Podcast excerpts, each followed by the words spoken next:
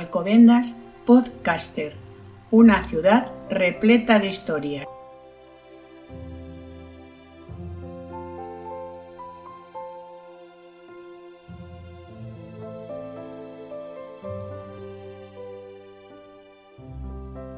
Bienvenidos y bienvenidas a Alcobendas Podcaster, el espacio libre y gratuito de conocimiento colaborativo a través del podcast, de y para los ciudadanos y ciudadanas de Alcobendas, que aloja sus contenidos en la web municipal, donde se puede acceder a todos los podcasts realizados por la comunidad local de podcasters. Hoy contamos con la presencia de Antonia Lucas Rodríguez, administrativo del Archivo Municipal del Ayuntamiento de Alcobendas. Bienvenida. Muchas gracias por dedicarnos su tiempo y contarnos algunas de tantas historias que conoce sobre Alcobendas. Aunque yo la he presentado como Antonia, todos la conocemos como Toñi, por lo que si me lo permites, te voy a llamar así. Toñi vive en Alcobendas desde los 8 años. Su relación con la historia de los pueblos viene desde que era pequeña, porque le interesaba mucho saber cómo vivían los indígenas de América, por ejemplo. Inició la carrera de historia en la UNED, algo que se plantea terminar en algún momento. Ser madre se convirtió en su historia personal y la alejó durante algunos años de las historias del mundo, pero ha vuelto. Trabaja en el Archivo Municipal de Alcobendas desde 1985, aunque su relación con esta institución que tanto le ha dado comenzó en el año 1979. Por aquella época terminaba sus estudios de formación profesional en segundo grado de Administración y había que hacer las famosas prácticas formativas.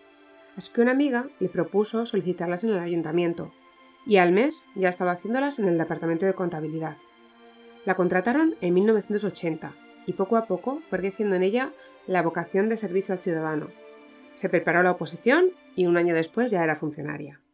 En 1985 fue destinada al archivo a petición suya por el primer alcalde socialista, Carlos Muñoz Ruiz. Toñi recuerda sus palabras como si fuera hoy. Le dijo, ¿estás segura? Mira que hay otros destinos donde podrás desarrollarte mejor. Y ella le contestó con confianza y decisión, Carlos, sabes de mi interés por la historia. Aquí es donde más voy a aprender sobre acomendas y además podré divulgarlo así que entró en contacto no solo con la posibilidad de que los documentos le contaran su historia, sino con la primera archivera que le enseñó todo lo que sabe, Julia María Rodríguez Barredo. Ya jubilada, ferviente defensora de la profesión y de lo que significa conservar y custodiar la fe pública. Ella le hizo entender lo denostados y maltratados que estaban los archivos. Le hizo amar la profesión y colocó en su mente ideas nuevas que alejarían ese concepto, antiguo pero todavía en uso, de que el archivo es un almacén oscuro, sucio inestable, lleno de papeles y de secretos.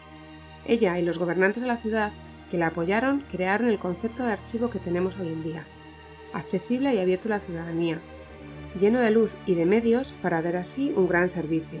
Del contacto tan estrecho que estableció entre los documentos y los alcobendenses, nació la idea de hacer una serie de relatos cortos que divulgaran la historia de cómo el casco urbano en la antigüedad, qué barrios se fueron creando y cómo se llamaban las calles que los componían hasta llegar a la ciudad que tenemos hoy en día. Así comenzó su libro, que espera tenerlo pronto, aunque hay mucho que contar.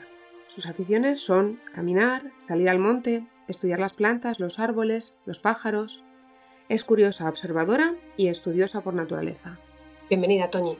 Muchas gracias por compartir tu tiempo y tus historias con nosotros. Si te parece, nos haces una pequeña introducción de lo que nos vas a contar en el episodio de hoy.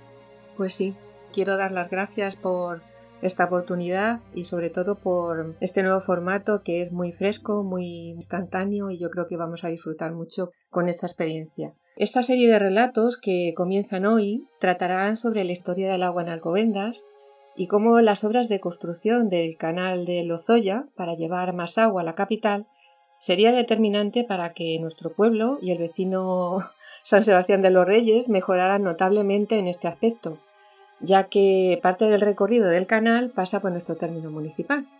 Parecerá extraño, pero los pueblos del entorno de la capital carecían en pleno siglo XX de la canalización suficiente que llevara el agua, el agua potable a las viviendas, por lo que el suministro estaba supeditado a la existencia de fuentes y pozos, y a su caudal, claro. Los riesgos sanitarios eran grandes porque todo lo que era el suministro a través de los acuíferos podía estar contaminado, con lo cual si no servía el agua, eh, las enfermedades del sistema digestivo pues, eh, estaban a la orden del día. ¿no?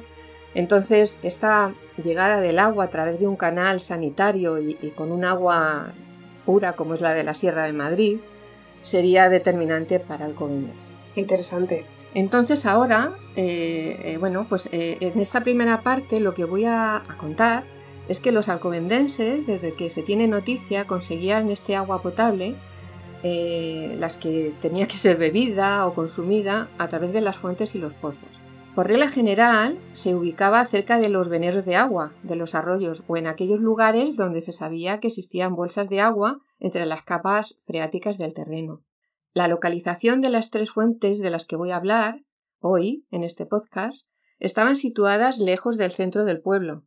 Una de ellas, para hacernos una idea, estaba a 800 metros de la casa más cercana, esta forma incómoda de acceder a diario al punto de suministro favoreció que algunos vecinos construyeran pozos dentro de sus propiedades y mejorar así el acceso, el suministro y la calidad del agua. ¿Y se sabe cómo se llamaban esas fuentes y dónde se localizaban? Pues mira, la primera cita que tenemos de ellas la encontramos en un documento del siglo XVI conocido seguramente por muchas personas con el nombre de Relaciones topográficas.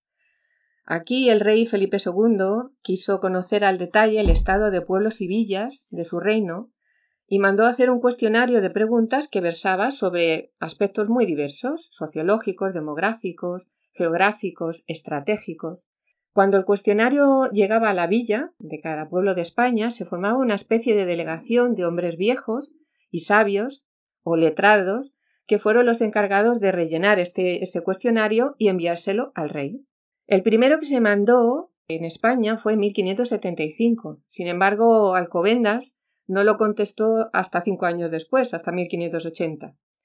En ese año era alcalde y regidor Diego Méndez, quien, a falta de documentos que verificaran la antigüedad de las fuentes, acudió a dos ancianos llamados Pedro Gil y Juan Nieto, para responder a la pregunta número 23 de este cuestionario que decía que si el pueblo era abundoso o falto de aguas, y las fuentes y lagunas señaladas que en dicho pueblo y sus términos hubiere, y si no hay ríos ni fuentes de dónde beben y a dónde van a moler.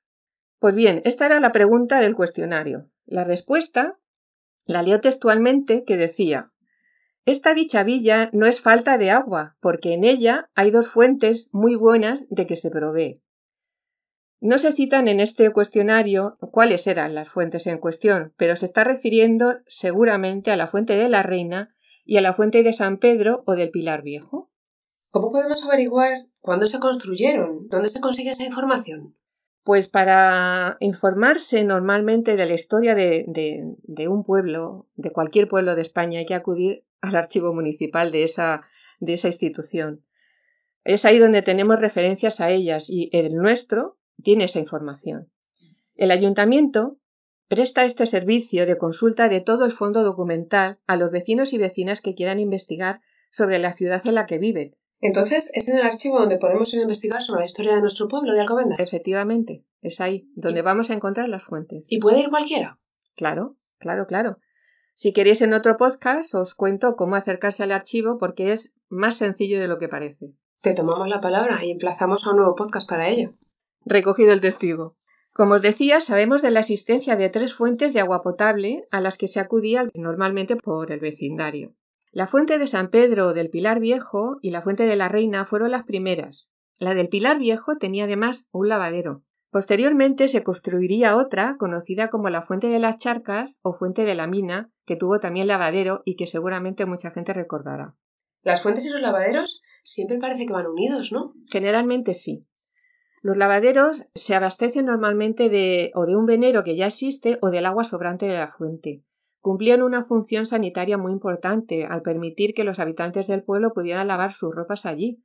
Cuando salía ese agua del lavadero era acumulada en pilones y era reutilizada de nuevo para regar los huertos. ¿Ese agua se podía utilizar para regar los huertos? Sí, aunque parezca extraño, sí. El jabón que se utilizaba por aquella época era el conocido jabón de Castilla, hecho con grasa animal, y ese jabón es biodegradable, con lo cual a nada que corriera el agua se iba limpiando y se podía volver a utilizar. El propietario del agua de las fuentes era el ayuntamiento, y se subastaban estas fuentes anualmente entre los vecinos de la villa para poder ser utilizadas para diversos usos. Se realizaron durante muchos años estas subastas, incluso llegaron hasta el siglo XX porque suponía un ingreso extra muy importante que no había que desdeñar en el ayuntamiento. Como ejemplos diré que en 1913 el presupuesto municipal era de 47.382 pesetas, que al cambio de, de, hoy eran unos 285 euros. Y ese año se subastaron las aguas sobrantes de las tres fuentes por 45 pesetas, es decir, 0,27 euros. Parece que con los ojos de hoy sería muy poca cantidad, pero ese dinero en esa época venía muy bien. Y más cuando se gastaron 400 pesetas de ese presupuesto en hacer frente a la epidemia de viruela que estaba padeciendo Madrid y su entorno. Los análisis realizados por el ayuntamiento al agua de las fuentes durante los años siguientes fueron indicando que su consumo no era seguro. Y así el alcalde en 1928, llamado Sandalio Aguado, mandó colocar un mando por todo el pueblo para que no se consumiera el agua de las fuentes de la Reina y del Pilar, dejando solo la de la mina para abastecer a todo el pueblo, y los pozos particulares que existían en las casas. Imaginaros lo que eso suponía, ¿no? ¿Existen todavía esas fuentes? Pues sí. La primera de la que voy a hablar actualmente no existe, ¿vale? Porque ya ha sido sustituido su emplazamiento para construir el Colegio Castilla, que, todos conocemos y, llevamos a nuestros hijos allí. Esa fuente es una de las mm, más antiguas de Alcobendas y su lavadero fue uno de los primeros que hubo. Está localizada esta fuente, o estuvo en este caso, entre las calles Tomás Rodríguez Puertas, antes denominada Camino de la Fuente precisamente porque era la que, la que llevaba allí, desde el centro del pueblo, y la calle Valladolid actual. Estaba cerca de la linde con el término municipal de San Sebastián de los Reyes. Y esto lo sabemos porque en el archivo existe un inventario de documentos de 1826 del que podemos extraer datos, datos muy interesantes que nos dicen que esta fuente se arregló en 1713 porque sus cañerías estaban ya, pues eso, estropeadas y se hace un acto muy importante en este año que es el deslinde, y amojonamiento del terreno donde se asentaba. Es decir, se colocaron piedras para marcar el terreno que afectaba a la fuente entre los particulares de, las, de los terrenos de al lado y el terreno de la fuente. ¿Por qué? Pues porque era muy común ir acercándose, acercándose a la fuente para aprovechar así el agua y de camino cultivar en terrenos que no eran de los particulares, sino del ayuntamiento. Las fuentes tenían además un pilón normalmente grande donde se recogía el agua que manaba y además bebían los animales. En 1713 esta fuente todavía no tenía lavadero, por lo que convivieron en ese espacio las lavanderas y los animales. Imaginad que esto daba muchos problemas sanitarios. Tendrían que pasar más de 170 años para que el alcalde Manuel Gómez Oria, del que existe una calle con su nombre, mandara construir en 1887 un edificio para ser usado con el fin de lavar, con el fin de que las mujeres estuviesen cómodas lavando la ropa, y que tenía una capacidad para 40 lavanderas. A partir de ese momento, estas mujeres realizaban sus tareas en un edificio cubierto y fuera del barro, porque no hay que olvidar que el agua y el barro es común en las fuentes. Se sabe que también las obras se costearon con fondos municipales y con donaciones de personas del pueblo.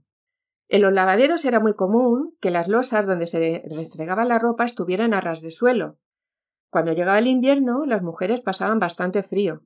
Así que se quejaron al ayuntamiento y en 1935 sus quejas tuvieron forma y se hicieron las reformas necesarias para levantar la altura de los muretes donde reposaban estas piedras, facilitándoles así poder estar de pie mientras lavaba la ropa. Es curioso que yo cuando vine a Alcobendas conocí este edificio, este lavadero, porque vivía muy cerca y en 1972 todavía seguía en pie. Otro aspecto desconocido y que para mí es muy importante es que la fuente dio nombre a una de las barriadas alcobendenses más antiguas que se conocen. ¿Barrios en Alcobendas? Sí. ¿Ya en esta época? Sí, sí. Pocas personas conocen que Alcobendas en 1910 estaba dividida en barrios y la zona de influencia era la fuente donde se ubicaba el barrio, y en este caso el barrio se llamaba del Pilar Viejo. ¿Qué calles formaban el barrio del Pilar Viejo? Pues mira, las calles que formaban este barrio, muchas tienen todavía su, su, su ubicación. La calle Bilbao, la calle del Cañón, la calle de Nuestra Señora del Pilar, Costanilla de los Ciegos, la calle del Sordo, que ahora se llama Pío Baroja, la calle del Perro, que ahora se llama Tomás Rodríguez Puertas, la calle Costanilla de San Andrés, la calle del Fuego, la calle de Ceniceros, que ahora se llama Oviedo, la plazuela de Martínez, que es la confluencia entre las calles de Constitución, Oviedo y Ramón Fernández Guisasola, y por último la calle de la Victoria, que ahora todos conocemos como la Constitución. La segunda fuente, conocida en el pueblo, se llama la de la Reina. Esta sí que podemos verla en la actualidad. Conserva su compostura y fisonomía, aunque de ella no mana agua desde hace años, lamentablemente. Sin embargo, yo también la he visto en funcionamiento cuando era pequeña. Está localizada al final de la calle Libertad, cerca de la Menina. Esta fuente no ha tenido nunca lavadero y sus aguas sobrantes también eran objeto de subasta por el ayuntamiento. Tiene la peculiaridad de no estar en el lugar donde se realizó su primer alumbramiento, y me refiero a alumbramiento a que es la primera vez que se consigue sacar agua de un venero. Este venero recogía agua a través de las cañerías que se, se habían construido y que saliera o facilitaba que saliera el agua por los caños o los grifos. La original estuvo situada en lo que se conocía como el Camino Viejo de Madrid, ahora parte de la Rotonda de la Menina. Por ese camino, el paso continuo de los carruajes hundieron la mina de la fuente, dejándola prácticamente inservible.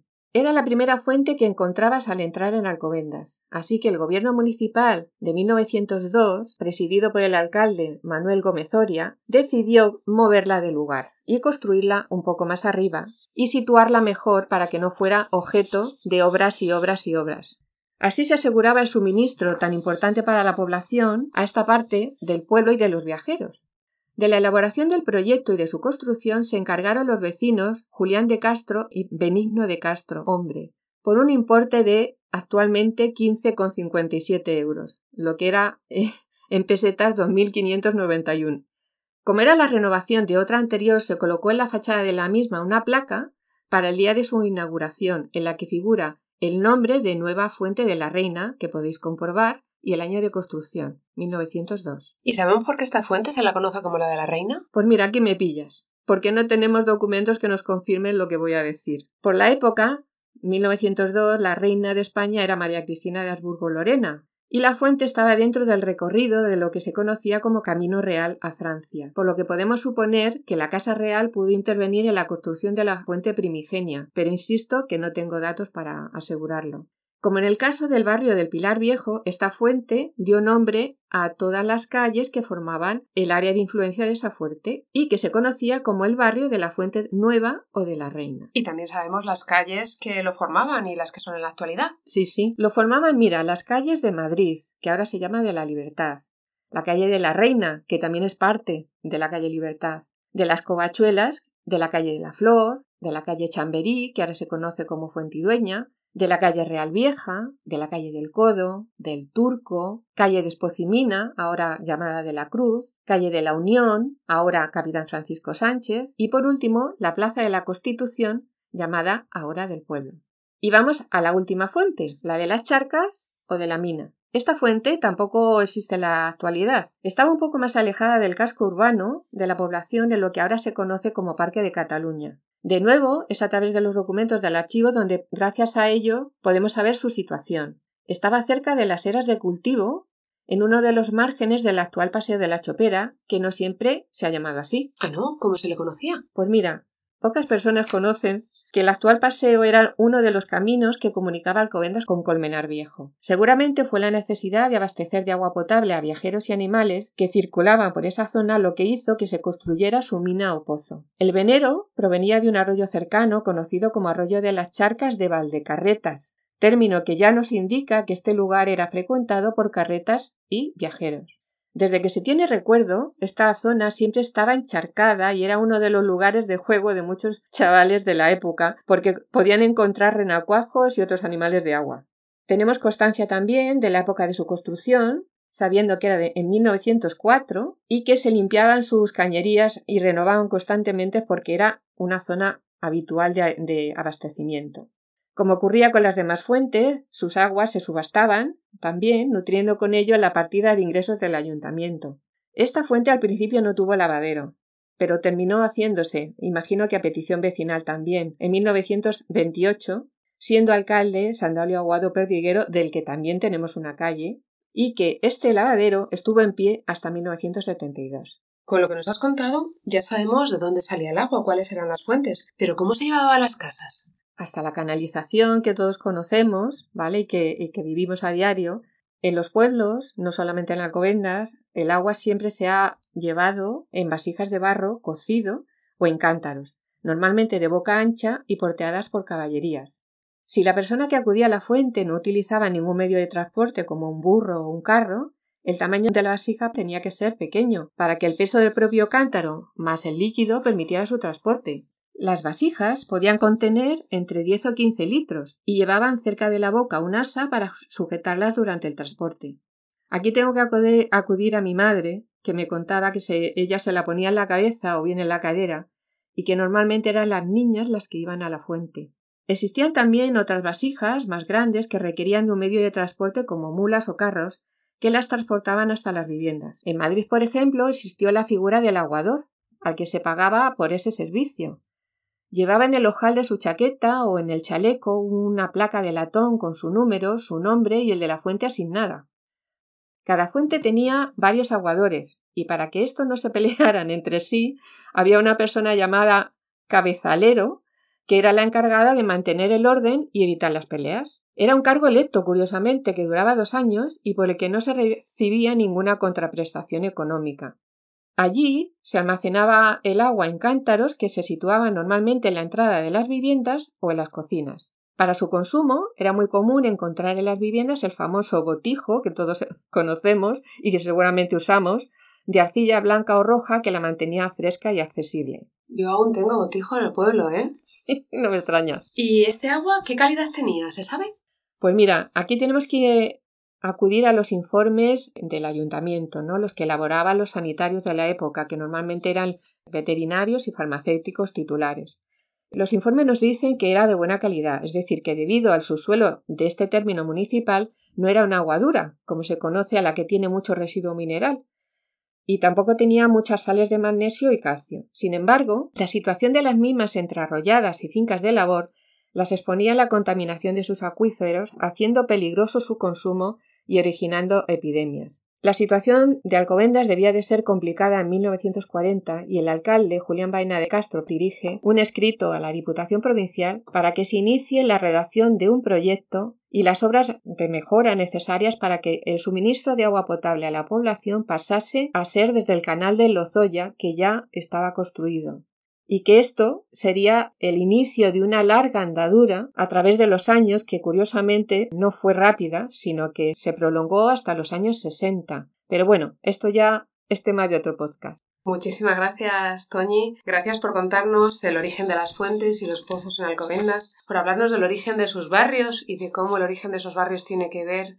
con el agua, por compararnos los, barrios de su origen y la actualidad del municipio, por contarnos cómo transportaban el agua a los domicilios y cómo se almacenaba y por darnos tantos y tantos datos de la historia de Alcobendas que desconocíamos. Contamos contigo para otro podcast en el que nos sigas hablando de la historia de Alcobendas. Muchas gracias por compartir tu tiempo con nosotros. Gracias a vosotros.